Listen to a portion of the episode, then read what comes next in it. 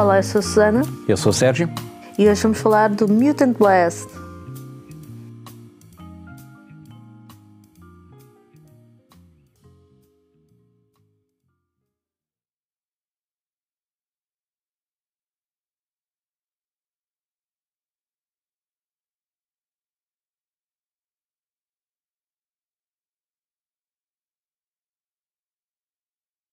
Então o que é que é o Mutant Blast? Epá, o Mutant Blast, pr- primeiro, antes de mais, é um filme divertido, ah, que se enquadra no género dos filmes trash. E o que é que são os filmes trash? Filmes trash são aqueles onde a história basicamente é uma desculpa para tu poderes meter no filme aquilo que realmente queres, que são cabeças a explodir, zombies, mutantes. No entanto, aqui o Mutant Blast acabou por te surpreender porque tem personagens mais complexas do que aquilo que estarias à espera. Sim. E tu, no fim, acabas o filme com uma ligação emocional a essas mesmas personagens. Pois acabas e eles aqui conseguiram uma coisa excepcional que foi pegar numa lagosta mutante Certo. e dar-lhe profundidade e significado. E é uma personagem complexa, ao contrário de qualquer uma das personagens do filme Solom, do Diogo Morgado, Let's have a seat, shall we? que é um filme do mesmo ano, mas completamente desinteressante. Sim, e é assim, a história deste filme é basicamente aquilo que já se viu noutros filmes, que é uma, uma secção militar secreta que está a de- desenvolver eh, super soldados e há uma facção rebelde que tenta raptar um desses eh, super soldados. O problema Sim. é que aqui, aos primeiros 10, 15 minutos do filme, tu és completamente atirado para outro rumo. Ah, acontece uma coisa que muda completamente o percurso do filme e tu começas a perceber que isto é uma escalada gradual a diversos níveis de, de insanidade.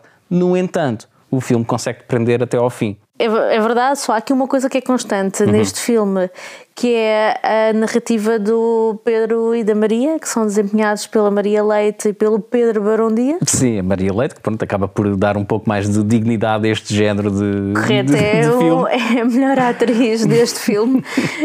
Os outros também safam-se, mas ela é realmente a melhor e que nós já tínhamos visto no Diamantino. Uhum, Sim, sim, sim, sim, sim, precisamente. E ela, eles, a relação deles, eles tentam fugir eh, da zona de. Vá, não é zona de impacto, mas é a zona principal ali de desgraça para a base militar, a base de rebeldes de onde ela pertencia.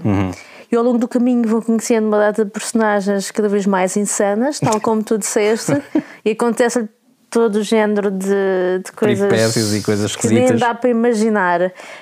Mas que te vão mantendo sempre interessado ao longo Uhum. do filme. Tu até, quer dizer, tu chegas a uma altura em que tu já desistes de tentar perceber aquilo. Sim, só aceitas o que te aparece, mas lá está, porque está bem feito e te, e te interessa.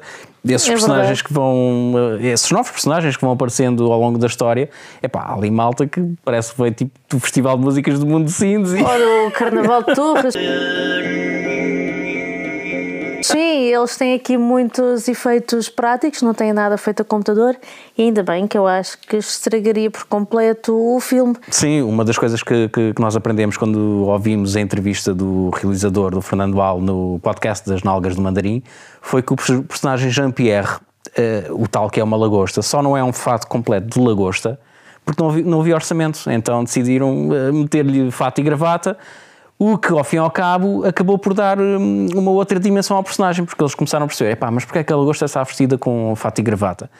E se não fosse essa hum, restrição no orçamento, tu provavelmente acabarias ali com um personagem que não teria tanta densidade e não seria tão interessante e com o qual tu não te irias eh, ligar emocionalmente tão facilmente, como, É como acabou por acontecer. Acaba por ser uma história de união e de amizade entre estes personagens completamente improváveis. Certo, certo. Tu consegues criar ali quase uma família com humanos, mutantes, pois, sim. lagostas mutantes.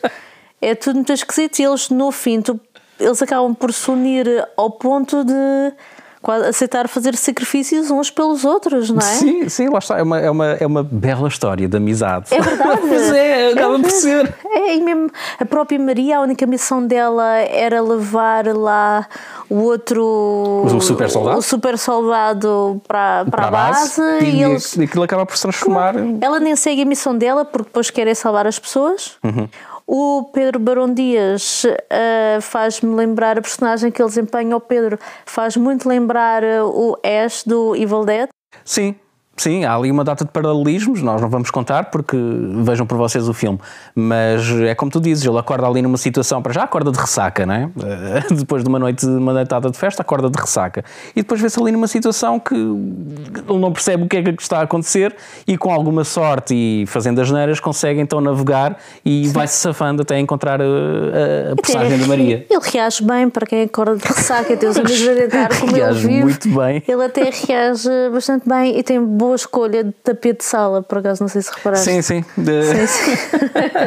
E hum, estavas a falar nas influências dos realizadores, que são, epá, são notório. extremamente óbvias, não tanto aqui no filme, mas mais se calhar nas, eh, nas curtas. Acho que em tudo, mesmo no Banana Motherfucker, tens a influência do Sam Raimi, é evidente na parte em que tens a presença maligna que é a banana a ir atrás das pessoas. E aqui tens a, a menção óbvia ao Army of Darkness do. O, o nosso Army of Darkness, Army. neste caso é o Castelo de Almorol.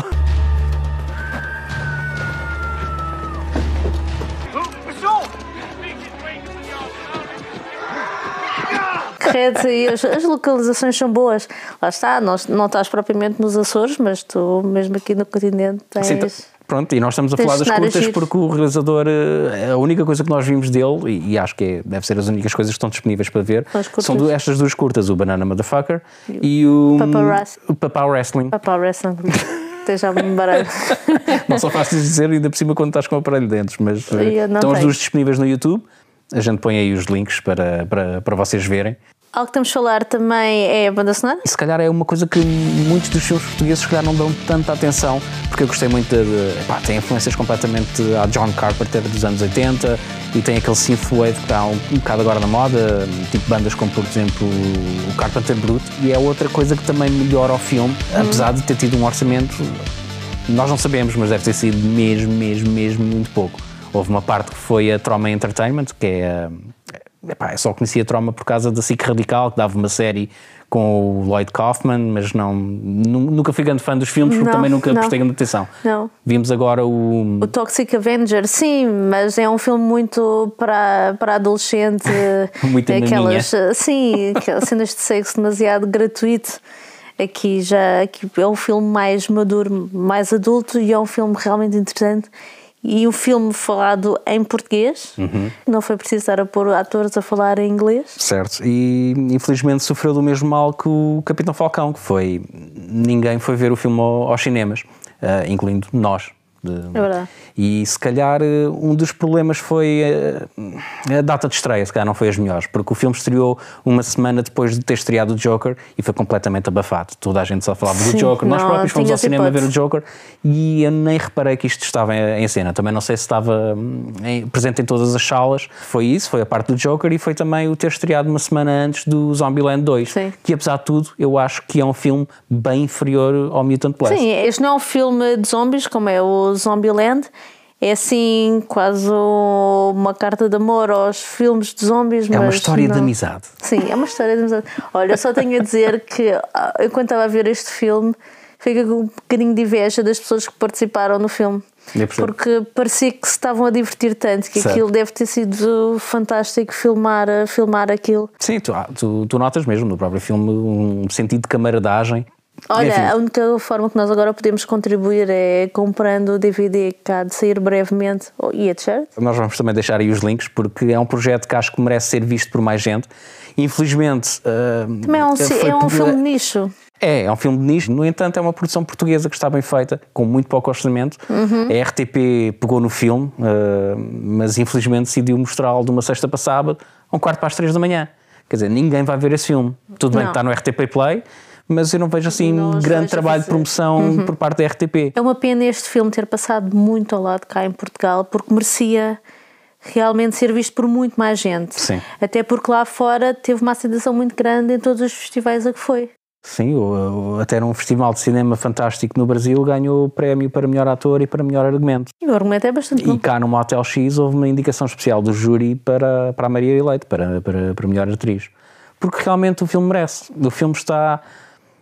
Obviamente, notam-se totalmente as restrições de orçamento, mas não- acaba por não desfavorecer em nada ao filme. Tu vês o filme e não estás minimamente preocupado com isso. Lá está, porque está bem escrito e tu acabas por Exatamente. te interessar pelos personagens. Está bem escrito e tens. Eu não posso reforçar isto vezes suficientes. O Jean-Pierre, uma personagem que é uma lagosta, consegue ter ali quase dissertações filosóficas sobre a morte ou o sentido da vida. C'est parce que les homards et les autres animaux n'ont pas votre technologie que nous ne sommes pas intelligents. E tu no fim acabas mesmo emocionado com ele e até vês, olha as animações finais dos créditos também estão muito boas, em que até vês o casamento dele com a sua Claudine. Claudine? Deve ser, que é provável que seja. Olha, eu gostei sinceramente e recomendo verem, porque agora ainda por cima está no RTP Play. Uhum. Ou se quiserem, como nós, mais tarde comprar eh, o DVD? Sim, para apoiar eh, a, produção naquilo que é possível. O DVD e a t-shirtzita do Jean-Pierre. Epá, e bebam umas cervejas enquanto estão a ver e de certeza que não se vão arrepender. Já sabem, se gostam dos nossos vídeos, sabem o que é que têm de fazer? Sim, clicar nos vídeos certos. E olha. E acho que está tudo. Tá. Até para a semana. Até para a semana.